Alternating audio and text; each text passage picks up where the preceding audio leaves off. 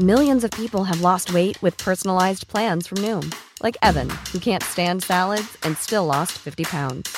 Salads, generally, for most people, are the easy button, right? For me, that wasn't an option. I never really was a salad guy. That's just not who I am. But Noom worked for me. Get your personalized plan today at Noom.com. Real Noom user compensated to provide their story. In four weeks, the typical Noom user can expect to lose one to two pounds per week. Individual results may vary. Heraldo Radio, con la H que sí suena y ahora también se escucha.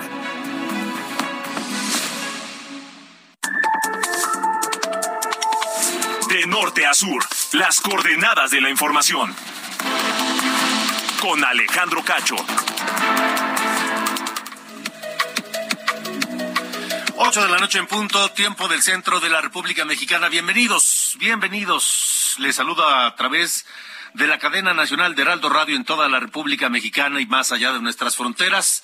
Yo soy Alejandro Cacho y le agradezco que me permita acompañarle la próxima hora para informarnos, para comentar, para analizar, para conocer qué hay detrás de la información. Por supuesto, esta noche hablamos de distintas cosas y mando un saludo particularmente a quienes nos eh, escuchan, le digo, a través de la cadena nacional de Heraldo Radio y también en Naomiria, en los Estados Unidos.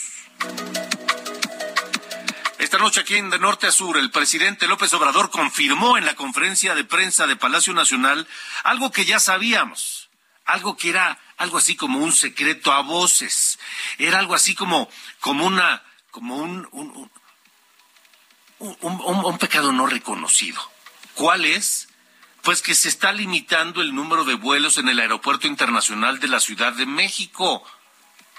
¿Por qué? Pues porque, porque dicen que está saturado. Y como está saturado, lo que quieren es mandarlos al Aeropuerto Internacional, eh, o mejor dicho, al Aeropuerto Felipe Ángeles. Además, afirma el presidente que se reforzará la, la terminal número dos, pero dijo que no se detendrán las operaciones. Sobre este eh, tema hablaré esta noche aquí en De Norte a Sur con Pablo Casas, el director del Instituto Nacional de Investigaciones Jurídico Aeronáuticas. La oficina en México del Alto Comisionado de la ONU eh, llamó al presidente López Obrador, el alto comisionado de la ONU para los Derechos Humanos, llamó al presidente López Obrador a mantener la naturaleza civil de la Guardia Nacional, luego de que pues López Obrador anunció que emitirá un decreto para integrar a la Guardia Nacional a la Secretaría de la Defensa Nacional. También Amnistía Internacional se ha pronunciado en contra de que la Guardia Nacional eh, pertenezca al ejército mexicano y que las tareas de seguridad pública civiles estén en manos del ejército mexicano. Mientras tanto, este mediodía se llevó a cabo una reunión extraordinaria del Gabinete de Seguridad en Palacio Nacional sin que hasta este momento se den a conocer detalles de los temas ahí abordados. La Secretaría de Marina informó que las cajas negras del helicóptero que se desplomó en Los Mochis, Sinaloa, y donde viajaban los eh, elementos del cuerpo especial que participaron en la captura de Rafael Caro Quintero, el narco de narcos, las cajas de este helicóptero serán revisadas mañana por la Junta Nacional de Seguridad del Transporte en los Estados Unidos. Esta tarde en Ciudad Juárez, Chihuahua, un penal, una riña, un motín en el Centro de Reinserción Social número 3 que dejó tres muertos hasta este momento. La Fiscalía de Chihuahua informó que los hechos ocurrieron a la una de la tarde y fue protagonizada por pandillas rivales. La líder, la lideresa del colectivo Madres Buscadoras de Sonora, Ceci Patricia Flores, denunció que personal de la Secretaría de Gobernación le condicionó la protección que le brindan tras haber sido amenazada de muerte a cambio de que deje de buscar a personas desaparecidas, entre ellas a dos de sus hijos. Le condicionan en la Secretaría de Gobernación la protección a una madre que lo único que hace es buscar a sus hijos desaparecidos. Esta noche platicaré con Ceci Patricia Flores. El PRI aún no anuncia a su candidato a la gubernatura del Estado de México, pese a que los demás partidos ya destaparon a sus a sus candidatos, a sus aspirantes. ¿Qué espera el, el PRI? ¿Qué enfrentará el PRI rumbo al 2023 y luego al 2024? Sobre eso platicaré esta noche con Javier Rosiles Salas, politólogo, experto en elecciones, partidos, gobierno y en política subnacional. Morena, Morena, luego de retrasos aún no explicados, denunció posponer sus congresos estatales que estaban previstos para este fin de semana al informar que aún no tiene los resultados de su elección de congresistas ocurrida el pasado 30 y 31 de julio y que estuvo manchada esa elección interna de Morena por incidentes violentos. Retraso primero en conocer los resultados y ahora dice Morena que pospondrá sus congresos estatales. En temas internacionales, en Estados Unidos un hombre armado intentó ingresar a una oficina del FBI en Ohio y tras un intercambio de disparos con agentes de seguridad, el sujeto huyó del lugar y más tarde fue abatido por la policía.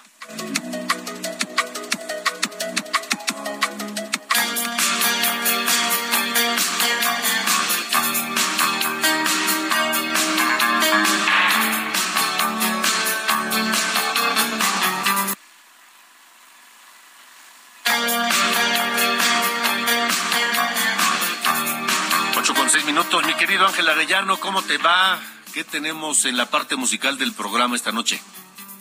Hola, ¿cómo te va Alejandro? Pues bastantes cosas y comenzamos con Héroe de Leyenda, esta canción del grupo español Héroes del Silencio y es a causa de que el vocalista Enrique Bumburi está cumpliendo años hoy. Nació el 11 de agosto de 1967 este cantante pues que emula un poco la figura de Jim Morrison, ¿no?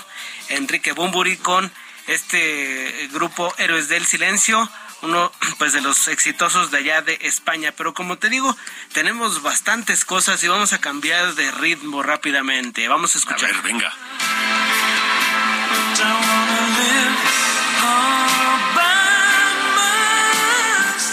Brusco cambio, brusco eh, cambio. Brusco cambio, él es Eric Carmen, 11 de agosto de 1949, día de su nacimiento, está cumpliendo 72, cantante y compositor, así como arreglista estadounidense, eh, cosechó algunos éxitos, uno de ellos este muy famoso, muy famoso All by Myself. Vamos a escuchar un poco más.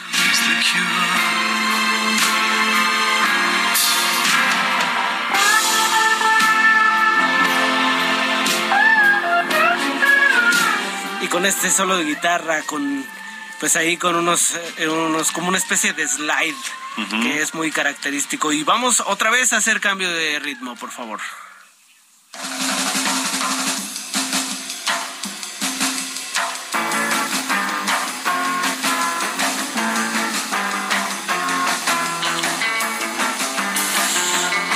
Pues tomamos nuestra tabla para ir a surfear, mi estimado Alejandro porque hoy estamos recordando a Mel Taylor, 11 de agosto de 1996, fecha en que falleció este músico estadounidense, conocido por ser el baterista de la banda The Ventures. Allá en 1962, de 1962 al 96, integró este grupo dedicado a la música instrumental, así como los otro grupo llamado Los Shadows, muy de los 60 y muy de esta época de o, muy de, esta onda de los surfs. Pero ahora vamos a hacer, hagan, hagan canchaste para allá eh, a Carlos Allende, que vamos a celebrar a un grande. Vamos con esta música, por favor.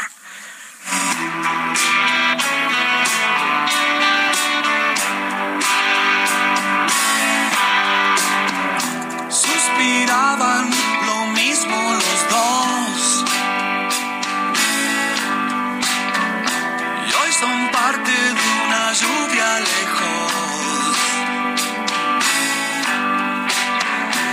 Gustavo Cerati, Alejandro, 11 de agosto de 1949.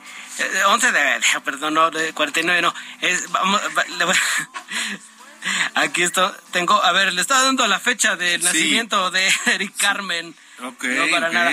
No, vamos con, con Gustavo Cerati, que estamos recordando hoy su fecha de nacimiento, digamos su cumpleaños 11 de agosto de 1959, 10 años más tarde. Es un cantante nacido allá en Barracas, ciudad de Buenos Aires, músico, cantante, productor y compositor, pues uno de los más, eh, más exitosos de la música argentina. Hay que recordarlo, pues ahora en el que sería su cumpleaños. ¿Te gusta Gustavo Cerati, Alejandro? Sí, cómo no, por, por supuesto, ícono de la música, del rock en español. Así es, y que falleció el 4 de septiembre del 2014 después de padecer pues o de estar en coma bastante tiempo. Sí. Se metió en esta condición después de haber sufrido un, accidente cerebro, cerebrovascular allá en un concierto en Caracas, después de, de, tener esta presentación. Se lo llevaron y pues ya no despertó Gustavo Cerati. Vamos a estar recordando a este músico argentino, Alejandro. Pendientes, Ángel Arellano, gracias. Gracias, buenas tardes, buenas noches. Buenas noches, 8 y 10.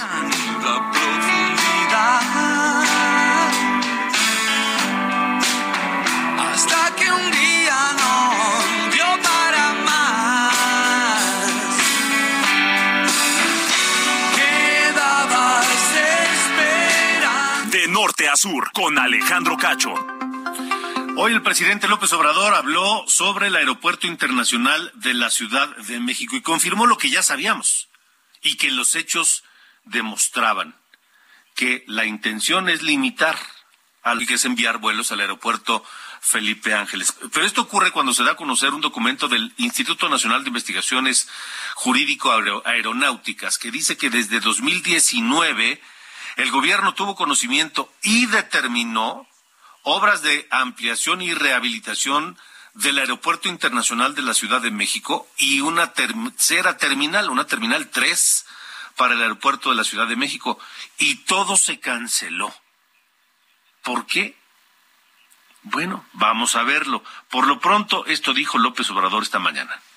Sí, vamos a, reforzar la Terminal 2 y va a estar a cargo de el gobierno de la Ciudad de México, la obra, para reforzar, sobre todo la cimentación, porque tiene problemas estructurales. Ya también se tomó la decisión de, de limitar el número de vuelos. No hay mucho riesgo de que se esté trabajando en reforzar la terminal y que al mismo tiempo estén las operaciones aéreas. Se van a limitar los vuelos porque está saturado el aeropuerto. ¿De cuánto sería esta limitación, esta reducción? Están haciendo el análisis técnico, profesional, para decir ya no se puede. O sea, ya no se puede, pero sí se puede, porque así opera hasta el día de hoy. De cualquier manera, fue Claudia Sheinbaum, la jefa de gobierno, quien dio a conocer cuándo iniciarán los trabajos de rehabilitación de la Terminal 2 y cuánto van a durar. El gobierno de México pondría los recursos y nosotros haríamos la obra. Entonces, eh, se está terminando el estudio y en su momento pues ya lo presentaríamos. Eh, exactamente qué, cómo va a ser esta recimentación, qué características tiene, cómo se va a desarrollar la obra, los riesgos que hay de la Terminal 2 y se están terminando en este momento los estudios. ¿Iniciaría este mismo año, doctora? Probablemente sí. Pero como le digo, esto ya se sabía. La pregunta es, ¿por qué no se hizo a tiempo? ¿Por qué no se hizo la, la rehabilitación, la remodelación eh, y la tercera terminal? Esta noche está con nosotros Pablo Casas, director del Instituto Nacional de Investigaciones Jurídico Aeronáuticas, que es eh, quien publicó este documento del que le hablaba. Lo sabían y no lo hicieron. Pablo, gracias por estar aquí. Buenas noches. Buenas noches, Alejandro, a tus órdenes. Gracias. Eh, pues ustedes explican por qué el gobierno, sabiendo que eran necesarias estas obras, no las hizo. Sí, y en esencia lo que canceló, como lo decías en la introducción, fue la posibilidad de que el país y los mexicanos tuviéramos un aeropuerto, por lo menos en la zona metropolitana, y bueno, un aeropuerto bandera eh, que reflejara lo que es nuestro país, pues digno, decoroso y que pudiera dar los servicios eh, al tráfico de pasajeros, de aeronaves, de carga, pues que las actuales épocas lo ameritan. Mira, eh, hemos entendido indebidamente que la sustitución a la cancelación del aeropuerto en Texcoco fue la construcción del aeropuerto Felipe Ángel, y no está así. Era de tal dimensión las capacidades y la infraestructura que iba a tener el aeropuerto en Texcoco, que por sí solo iba a dar esa eh, eh, esos servicios necesarios y de calidad que se necesitaban. Bueno, cuando se cancela, la única posibilidad de sustituir esas capacidades que iba a tener el aeropuerto en Texcoco, la, eh, la, para eso la 4T, el, este sexenio, diseñó entonces la creación de un sistema aeroportuario metropolitano conformado por una triada de aeropuertos, que era AIPM, la construcción de la IPA y la compra del 50% de las acciones del aeropuerto de Toluca que está en poder de manos privadas. Pero a la iba a ser la columna vertebral de ese sistema aeroportuario metropolitano. Y para ello, para incrementar sus capacidades, se le iba a construir una terminal 3. Con esa terminal 3 y con esa ampliación de capacidad en el AICM, junto con los otros dos aeropuertos, insisto, con eso se iba a tratar de sustituir lo que se perdió con la cancelación del, del Coco. Entonces, ¿qué pasa? Desde junio de 2020, y haciendo referencia desde el 2019, la Secretaría eh, de Infraestructura, Comunicaciones y Transportes oficialmente emite un comunicado en el que dice, no se va a poder construir la Terminal 3. Se van a hacer obras de remodelación en el Aeropuerto Internacional de la Ciudad de México, tanto en la Terminal 1 como en la Terminal 2.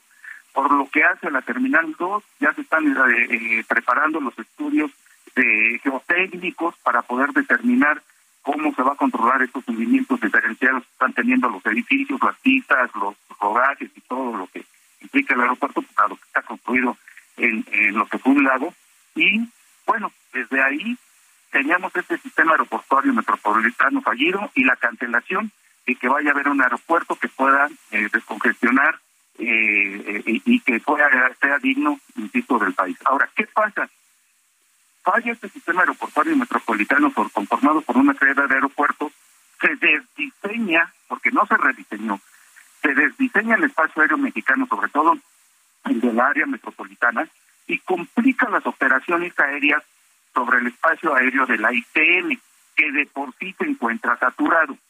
Nosotros tenemos una declaratoria de saturación del espacio aéreo eh, eh, eh, sobre la ICM de 2017, luego se renovó en 2013, luego en 2014, y desde ahí no ha habido una nueva declaratoria de saturación del espacio aéreo mexicano.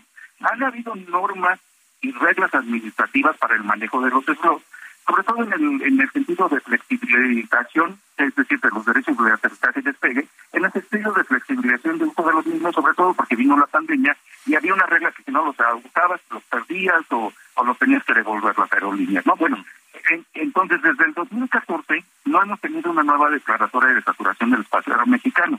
En eso del 2014, Alejandro, se determinó que el AICM solo daba para 61 operaciones eh, eh, diaria eh, por hora con un máximo de 40 aterrizajes.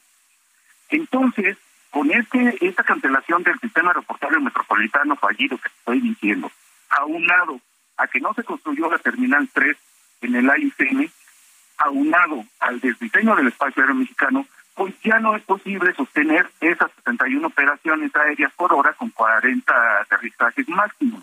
Entonces, efectivamente, lo que hoy está diciendo el presidente es algo que ya vienen trabajando desde hace unos meses en la Secretaría de Infraestructura, Comunicaciones y Transportes, en el sentido de que, a mi parecer, lo que va a venir es una nueva declaratoria de saturación del espacio aéreo mexicano. Y al parecer, lo que se eh, pretende, eh, eh, la conclusión a la que pretende llegar la autoridad, se supone que está participando la IAT, algunas empresas particulares, sectores de la industria, pero bueno, lo que parece ser que va, lo que va a concluir esta saturación del espacio aéreo mexicano, esta nueva declaratoria, es que en vez de 61 operaciones por hora, va a haber aproximadamente 49, Alejandro. Entonces, imagínate lo que va a hacer, eh, eh, pues efectivamente, eh, perder ese número de operaciones este, por hora con lo que implica de movimiento de pasajeros, como implica de movimiento de, aeronaves. Ahora, no por ello, el, los pasajeros van a ir a un aeropuerto que está incomunicado, a un aeropuerto que no tiene la infraestructura. Las aerolíneas no van a ir a un aeropuerto en donde no les es negocio, porque la aviación es un negocio. ¿Qué va a pasar, este Alejandro? Si efectivamente se reducen a 49 operaciones, eh, eh, eh, vamos a acotar, más o menos el, el aeropuerto de la Ciudad de México tiene un promedio de 180 mil pasajeros diarios. Más o menos hay 120 mil pasajeros diarios con un promedio de 180 a 200 mil gentes diarias que lo frecuentan. Imagínate si ese número de personas se va a poder trasladar, o la mitad o una cuarta parte de, este número de personas se va a poder trasladar a la IFA. Bueno, ¿qué va a pasar, Alejandro? Pues que como vas a reducir las operaciones de 61 a 49, pues la oferta y la demanda, porque todo mundo va a querer seguir volando de la ITM, va a propiciar que los únicos ganadores sean las aerolíneas pues no quiero decirte cuánto va a costar el boleto de avión para llegar y salir de la ICM, ¿verdad? Ah, eso, eso, eso te iba a decir, eh, Pablo, estamos platicando con Pablo Casas, director del Instituto Nacional de Investigaciones Jurídico-Aeronáuticas. Al haber menos vuelos con la misma demanda, ¿qué va a pasar? Se van a encarecer los vuelos, ¿no? Los boletos de avión, pues. Es, es, es lógica de oferta y demanda. Así es. Todo el mundo va a querer volar de la y pues los boletos van a triplicar sus costos y los van a pagar, y los van a pagar, pero bueno, eso es lo que está pasando, eso es lo que pues a lo mejor eh, técnicamente eh, eh, sabe el presidente y no pues, pues, de otra manera, pero en realidad ya se viene trabajando en esta reducción de operaciones, estoy seguro que va a implicar una nueva declaratoria de saturación del espacio aéreo mexicano y que, se van a reducir de 71 operaciones por hora a por ahí de 49 es lo que está promediando. Entonces, pues la conclusión de, todo esto es que no vamos a tener un aeropuerto que sustituya al de Texcoco, que el AICM no se le amplió con la terminal 3 que se canceló, inclusive se hicieron trabajos de cimentación y de pilotaje, y ahí se quedaron 900 millones de pesos perdidos en eso, porque se iba a hacer en el área de hangares, de hangares oficiales, de SENA, PGR, bueno, Fiscalía de la República, todo esto. Ahí sí iba a ser la terminal 3 y se gastaron 900 millones de pesos. Pero desde junio de 2020 ellos oficialmente declararon que estaba cancelada. Entonces, y que se estaban haciendo aparte los trabajos de, que iban a recibir ya los estudios este, los técnicos para poder hacer los trabajos de Pablo, de las nos van a cortar. En, en, en, en, resumen, un desastre. Eh, en resumen, estamos igual que hace tres años, con un aeropuerto viejo que no da servicio eh, el necesario que requiere la infraestructura del país. De acuerdo. Muy bien. Pablo Casas, gracias por haber estado con nosotros. Gracias a ustedes, Alejandro. Buenas Hasta luego, buenas noches. 8 con 22. Vamos rápidamente con mi compañero Paris Alejandro Salazar, enviado especial de Heraldo Media Group, a este pozo minero en Sabinas, Coahuila. Paris, te escuchamos. Buenas noches, Alejandro, amigas, amigos de Heraldo de México. Se cumplen ocho días desde el colapso de esta mina en Sabinas, Coahuila, y son casi 190 horas de trabajos de búsqueda y rescate de los mineros. Y lo que, lo que ha sucedido es que solamente se han logrado cuatro inversiones de los buzos de las fuerzas federales. Y que han encontrado, han encontrado escombros, han encontrado madera, han encontrado piedras, lo que ha, dificultado el ingreso. Y por lo que las fuerzas federales han tomado la decisión de extraer la mayor cantidad de agua posible y retirar así como todos estos escombros y toda esta madera para poder continuar los rescates. Los trabajos de inmersión de estos buzos federales están suspendidos de manera temporal hasta que se retire todo este material. Han colocado una bomba para retirar agua de mayor capacidad, 100 litros por segundo, lo que les eh, permitiría ganar tiempo y poder ingresar de manera más rápida a esta zona de Sabinas, Coahuila. Bueno, Paris, pues pendientes entonces con tus reportes. Esto es de hora por hora. Muchas gracias. Un placer, buenas noches. Hasta luego, buenas noches. 8 con 23. Hoy habría cumplido 63 años Gustavo Cerati. Este es un tema en vivo del líder de esta banda eh, argentina que nació el 11 de agosto de 1959. 55 años tenía el 4 de septiembre de 2014, luego de un largo y doloroso periodo en coma.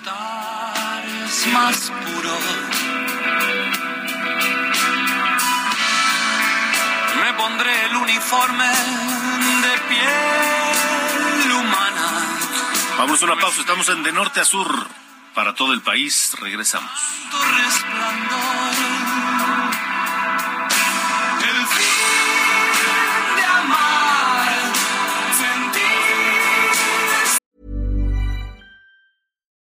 Millions of people have lost weight with personalized plans from Noom, like Evan, who can't stand salads and still lost 50 pounds. Salads, generally, for most people, are the easy button, right? For me, that wasn't an option. I never really was a salad guy. That's just not who I am. But Noom worked for me. Get your personalized plan today at Noom.com. Real Noom user compensated to provide their story. In four weeks, the typical Noom user can expect to lose one to two pounds per week. Individual results may vary.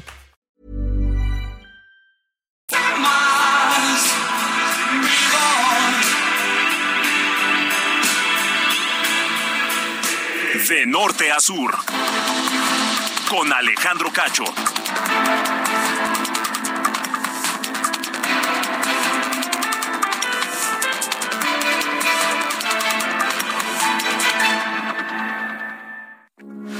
Heraldo Radio, con la H que sí suena y ahora también se escucha.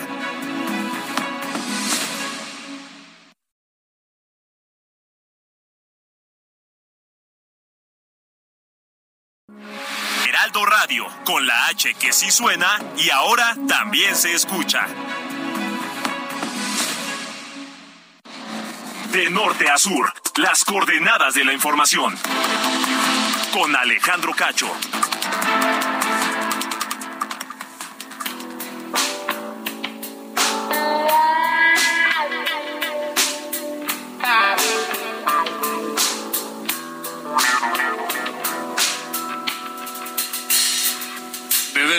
Volar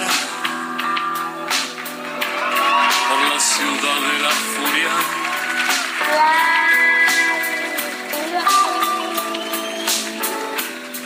Donde nadie sabe de mí. Y yo soy parte de todos. Nada cambiará. En la ciudad de la furia es una canción de Gustavo Cerati que salió a la luz en 1988. Esta versión se grabó unplugged en 1996 a dúo con Andrea Echeverry, vocalista de la banda colombiana Terciopelados. Gustavo Cerati, hoy lo recordamos, estaría cumpliendo 63 años.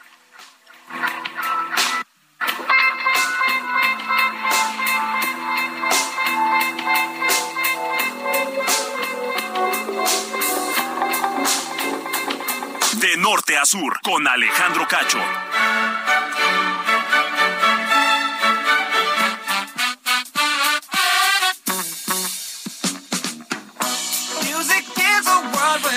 Mi querido Carlos Allende, Sir Allende, ¿cómo está usted? ¿Cómo dice que le va esta noche de jueves? Todo fenomenal, ya cerca del fin de semana, ya frotándonos las manillas para el viernes. Y Acabas de regresar de vacaciones, compadre. bueno, pues igual se agradece que sea viernes, ¿no? Ya también se vale echar una descansadilla y todo el rollo, pero. Bueno, está Ah, bien. bueno, perdón por. ¿Estás saturado tú también como el aeropuerto? Así, más o menos, de trabajo, ¿no? Así hasta ya, ya estoy, este, no puedo más.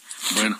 Oye, justo sobre ese tema, me, me parece que ya lo había hablado, hablado aquí en, en estos este, bellos micrófonos, pero eh, lo, lo voy a reiterar ahora que el presidente tuvo a bien eh, sacar el tema de nuevo. Eh, lo, simple es decir que el Aeropuerto Internacional de la Ciudad de México, Benito Juárez, no está saturado. No así por el, el registro histórico que tenemos. Los propios datos del Aeropuerto Internacional eh, desde hace, ¿qué tienen? 2007, 2006, que los, que los publican cada trimestre, lo dicen.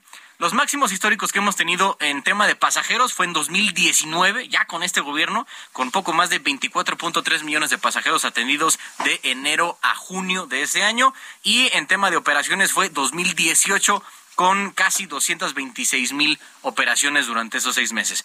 Eh, el tema es que hoy estamos bastante lejos de esos máximos. Estamos a 3.1 eh, millones de pasajeros. Digamos que tenemos un colchón ahí de 3.1 millones de pasajeros eh, que pueden ser atendidos junto con 37 mil 608 operaciones.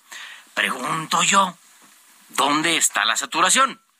Porque a mí me parece, no sé a ti Alejandro, pero a mí me parece muy curioso que en 2019, cuando movieron a más de 24 millones de personas, nadie dijo nada del tema de la saturación. Nadie estaba diciendo como, ah, no, ¿cómo crees? Ya estamos hasta el borde y ya no podemos más, ya hay que limitarlo. Pero ahora que ya inauguraron el aeropuerto de Santa Necedad, ahí ya decimos como, ah, no, ¿sabes qué? Ya está saturado, no podemos operar, no podemos hacer más operaciones aquí. Mi punto no es que no limitemos operaciones, porque al final este, tienen que dar la seguridad y todo lo que quieran. El problema es que históricamente hay pruebas de que se pueden tener más operaciones. Esa es una. Y la segunda, ¿para qué decimos que está saturado? O sea, si nada más se nos hubiéramos dicho con el tema de, oye, tenemos que limitar las operaciones, vamos a tener un tema de eh, construcción en la T2 y eso pues obviamente va a limitar la capacidad, cámaras se las compro. Pero ¿para qué, para qué soltar la, mentira ahí tan, tan de a gratis y algo tan fácilmente comprobable? Me extraña que te extrañe. es que no, no podemos normalizar este tipo de cosas, hombre. Ya sé, la, la cosa es que, digo, suena raro, ¿no? No sé qué opinas tú. Hace tres años nadie decía nada, movieron 24 millones de personas. Hoy, moviendo 21 millones, 3 millones menos, eh, estamos diciendo, vamos Lo declaran saturado. Sí, ya, ya. Muy bien, bueno. A ver qué, a ver qué maroma hacen para explicar esto. ya, ya, se están echando unos mortales triples hacia atrás, con desnucadora incluida, que digo yo, bueno, cuidado mis niños, de aquí al París 2024. Muy bien. Gracias, señor. Nada, señor Cacho, nos vemos mañana. Hasta mañana. De norte a sur, con Alejandro Cacho. Vamos con mi compañero Carlos Navarro, porque la jefa de gobierno de la Ciudad de México, Claudia Sheinbaum, habló de este, de este escándalo que involucra al restaurante, la cadena de restaurantes Sonora Grill, a sus dueños, a sus abogados. Carlos, adelante. Buenas noches, Alejandro. Te saludo con gusto a ti, al auditorio, y te comento que la jefa de gobierno de la Ciudad de México, Claudia Sheinbaum, le recordó al Sonora Grill que ya no hay acuerdos en lo oscurito. Esto después de que personal de la cadena del restaurante intentó acercarse al Consejo para prevenir e eliminar la discriminación de la Ciudad de México para atender el asunto de presunta discriminación. Sheinbaum explicó que su postura será después de recibir una carta que le entregó la directora del COPRED, Geraldina González. La funcionaria solicitó diversas entrevistas con los dueños y representantes legales del Sonora Green y lo que recibió, explicó Claudia Sheinbaum, es que le dijeron que querían verla para arreglar el asunto político.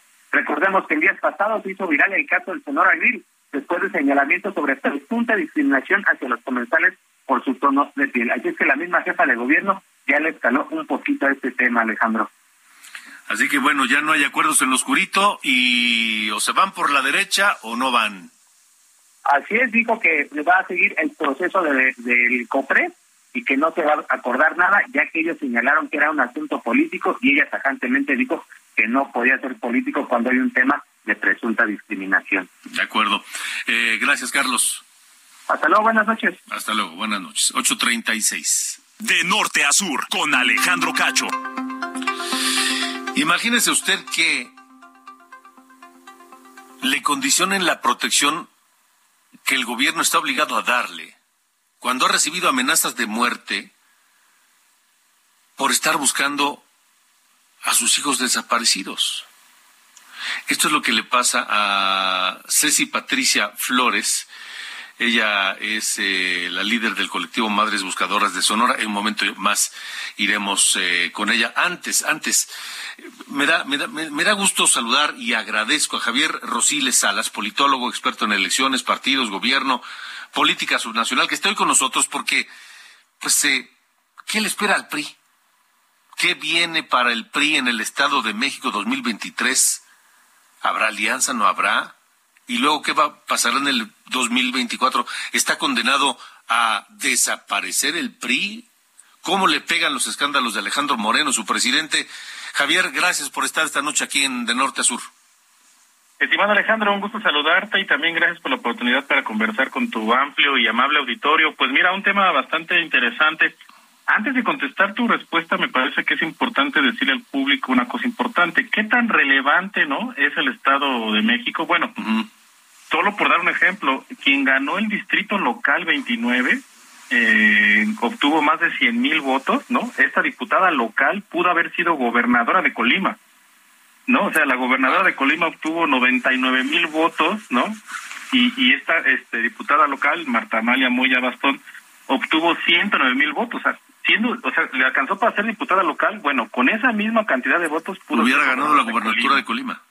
Así de sencillo, Alejandro. Entonces, bueno, un poco para eh, contar al público, pues la importancia, todos sabemos que tiene la importancia el Estado de México, pero bueno, creo que ese dato es muy este, ilustrativo, ¿no? Sin duda, sin duda. Pero el PRI, el PRI está a un tris de perder este eh, bastión histórico. Así es, o sea, mira, yo te diría que la cuarta transformación del PRI pasa por lo que ocurra en el Estado de México. O sea, si Morena pierde el Estado de México, yo creo que la fuerza que tiene sigue adelante con el proyecto, pero si el PRI pierde el Estado de México, me parece que ya sería una pérdida muy fuerte, ¿no? Ahora, tiene una gran desventaja, Alejandro, o sea, eh, esta, eh, pues tiene el desgaste de gobernar, ¿no? O sea, ya va ha gobernado casi por un siglo, ¿no? Entonces, ¿qué tan atrasado es esto? Bueno, ya hay, ya hay estados que tienen cuatro alternancias, Alejandro, ¿no? O sea, por ejemplo, Michoacán, Nayarit, etcétera, y aquí el PRI nunca ha perdido una elección, es decir, si llegara a ganar, pues acumularíamos un siglo, ¿no?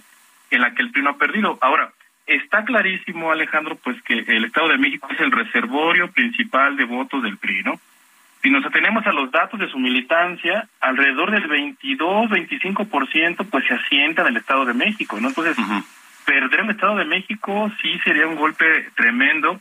Ahora, yo te diría, Alejandro, que tampoco está resuelta la elección. Eso me parece que es muy importante, ¿no? O sea, claramente Morena tiene una fuerza innegable pero hay que entender que el Estado de México es un estado muy muy complejo, muy heterogéneo, entonces lo que tendremos ahí es una competencia muy difícil y lo que estoy eh, viendo es que el PRI, pues como tú lo decías ahorita, eh, ya los los eh, el PAN, el PRD, Movimiento Ciudadano ya dicen quiénes serán sus candidatos, ¿no? Pero el PRI se está guardando porque yo lo quiero decir muy claro, para mí el PRI es el que lleva mano en esta coalición, ¿no? O sea, me parece que el PRI es quien definirá de darse la coalición que me parece que todavía es viable, quien definirá al candidato será, será el PRI, ¿no?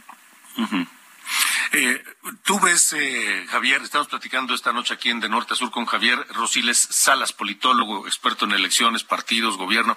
¿Tú ves que si no hay alianza opositora, Morena será quien gobierne el Estado de México? Sí, yo te digo que la elección será competida, pero la variable importante o, necesariamente tiene que haber coalición.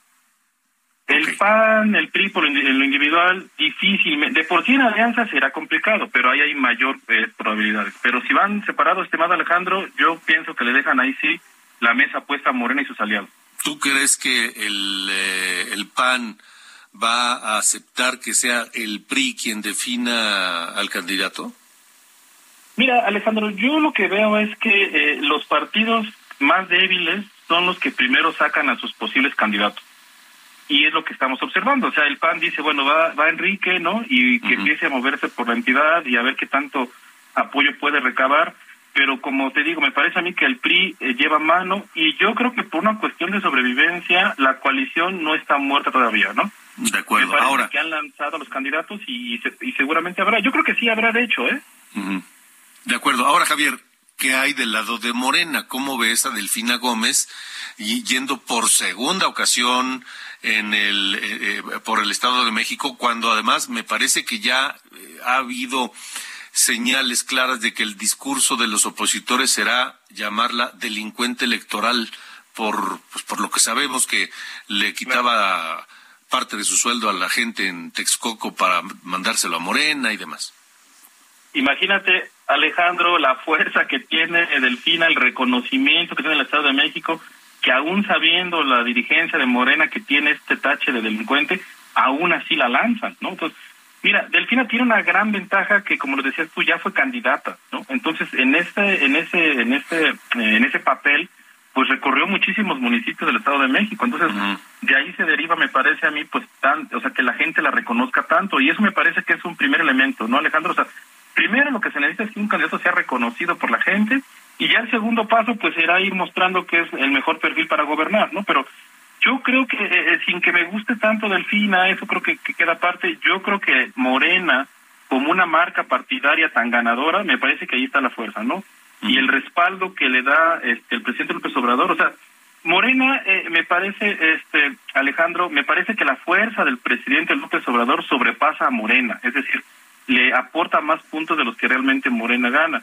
Pero esto se debe pues al respaldo de López Obrador y como Delfina pues va claramente con el respaldo de López Obrador, me parece que es una candidata muy fuerte y que si la oposición no logra hacer la coalición va a ser complicadísimo ganarle para el PRI tener la entidad y pues solamente quedan dos entidades en las que el PRI no ha perdido, ¿no? Que sería Estado de México y Coahuila. Ajá.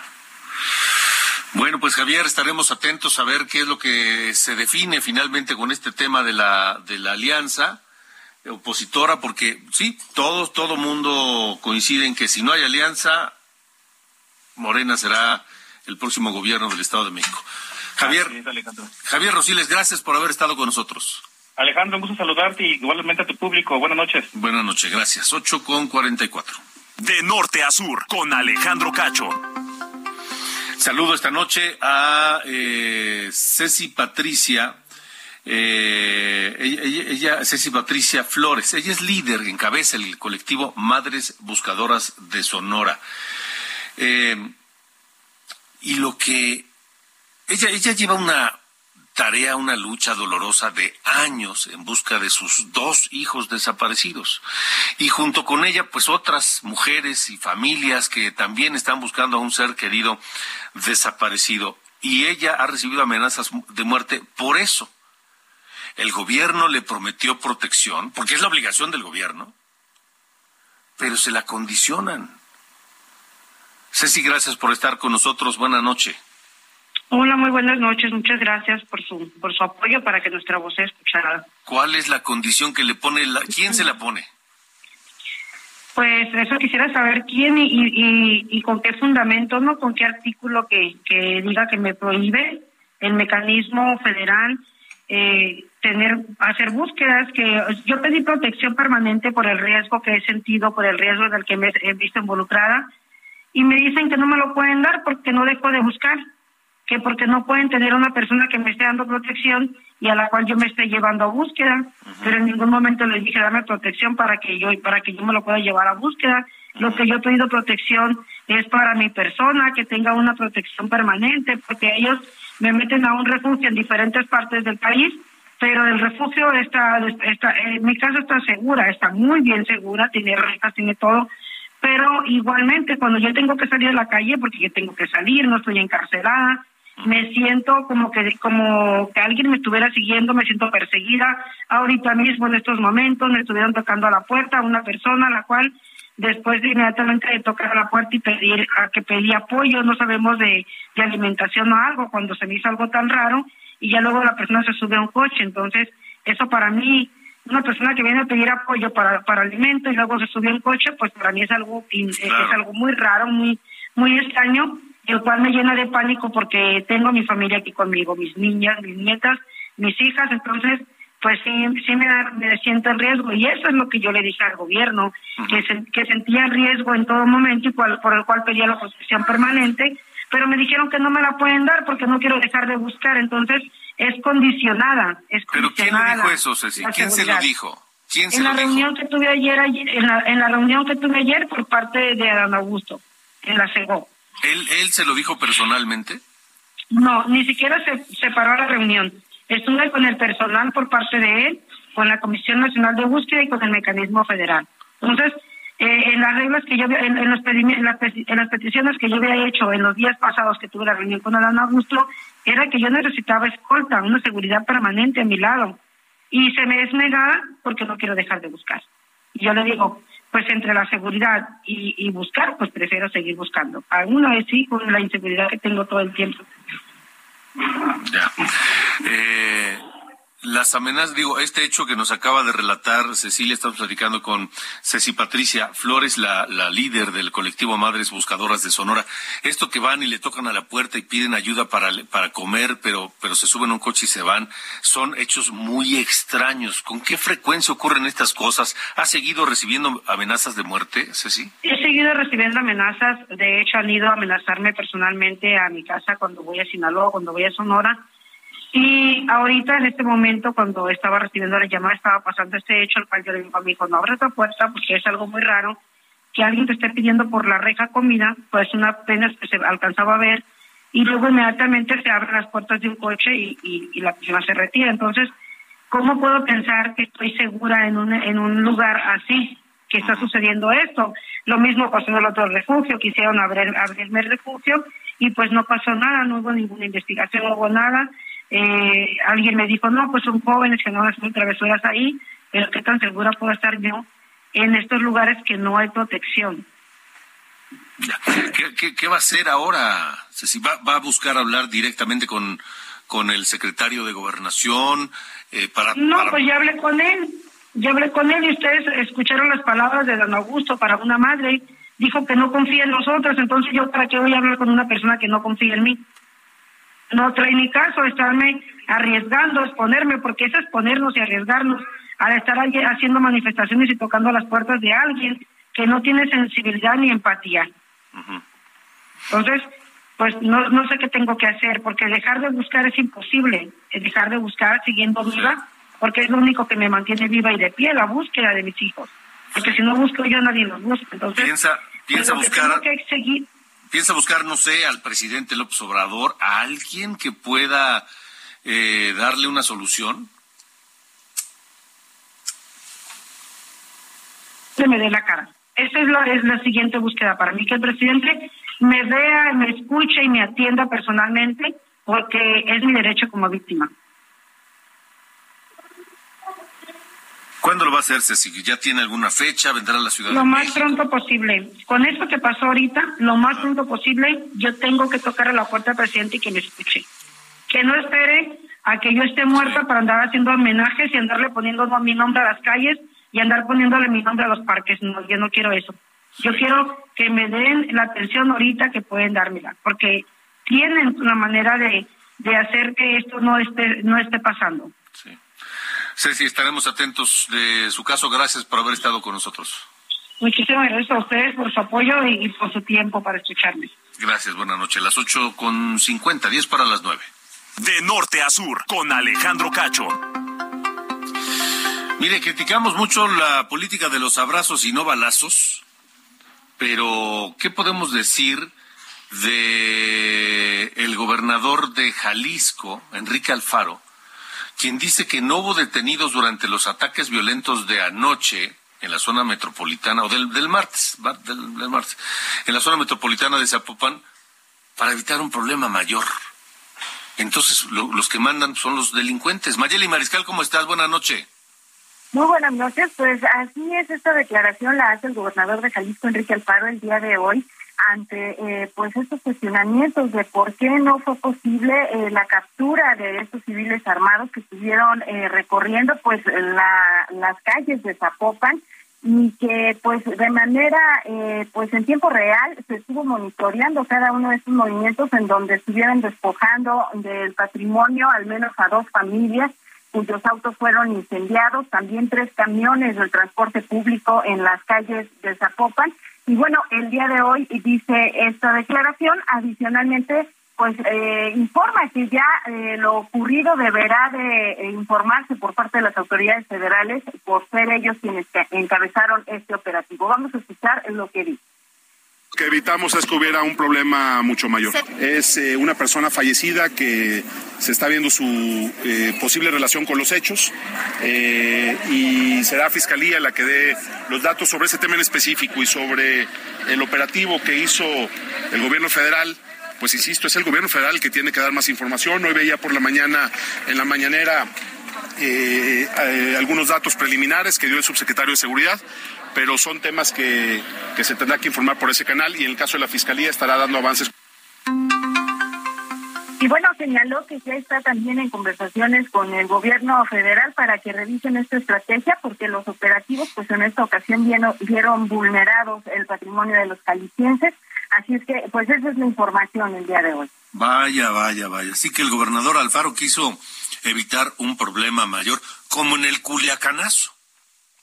Vergüenza, vergonzoso Culiacanazo, pues algo así parecido en, en, en, Zapopan la noche del martes. Ah, Así es, así es. Y bueno, de gobierno del estado nada más aclararon que no se dio una orden puntual por parte del gobernador de no detener, pero pues bueno, esta declaración ya dice mucho. Pues sí, claro. ¿Y, y, qué reacciones ha provocado este dicho de Enrique Alfaro? Hay ya algunos, eh, no sé, en, en el Congreso, la IP, ¿alguien ha dicho algo?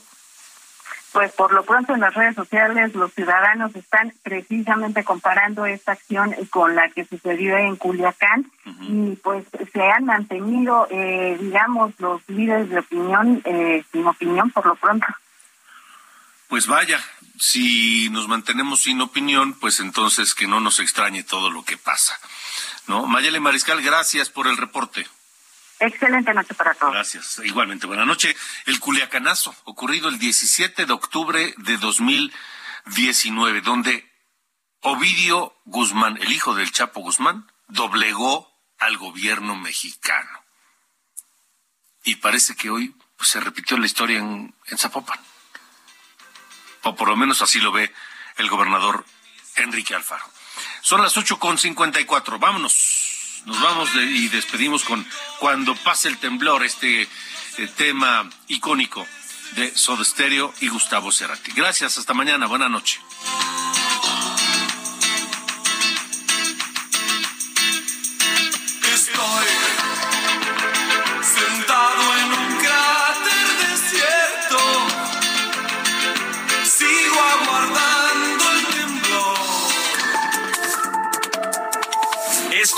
De Norte a Sur, las coordenadas de la información.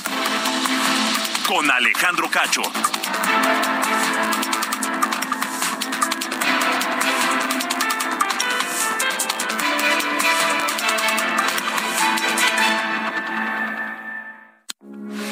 Heraldo Radio 98.5 FM, una estación de Heraldo Media Group transmitiendo desde Avenida Insurgente Sur 1271, Torre Carrachi, con 100.000 watts de potencia radiada. Heraldo Radio, la H que sí suena y ahora también se escucha.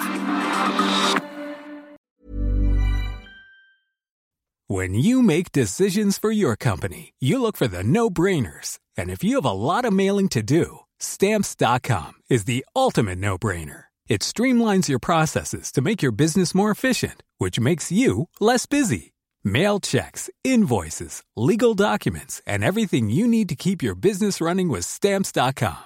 Seamlessly connect with every major marketplace and shopping cart. Schedule package pickups and see your cheapest and fastest shipping options from different carriers, with rates up to 89% off USPS and UPS rates. And with the Stamps.com mobile app you can take care of mailing and shipping wherever you are. Make the same no-brainer decision as over 1 million other businesses with stamps.com. Sign up with code program for a 4-week trial plus free postage and a free digital scale. No long-term commitments or contracts. That's stamps.com.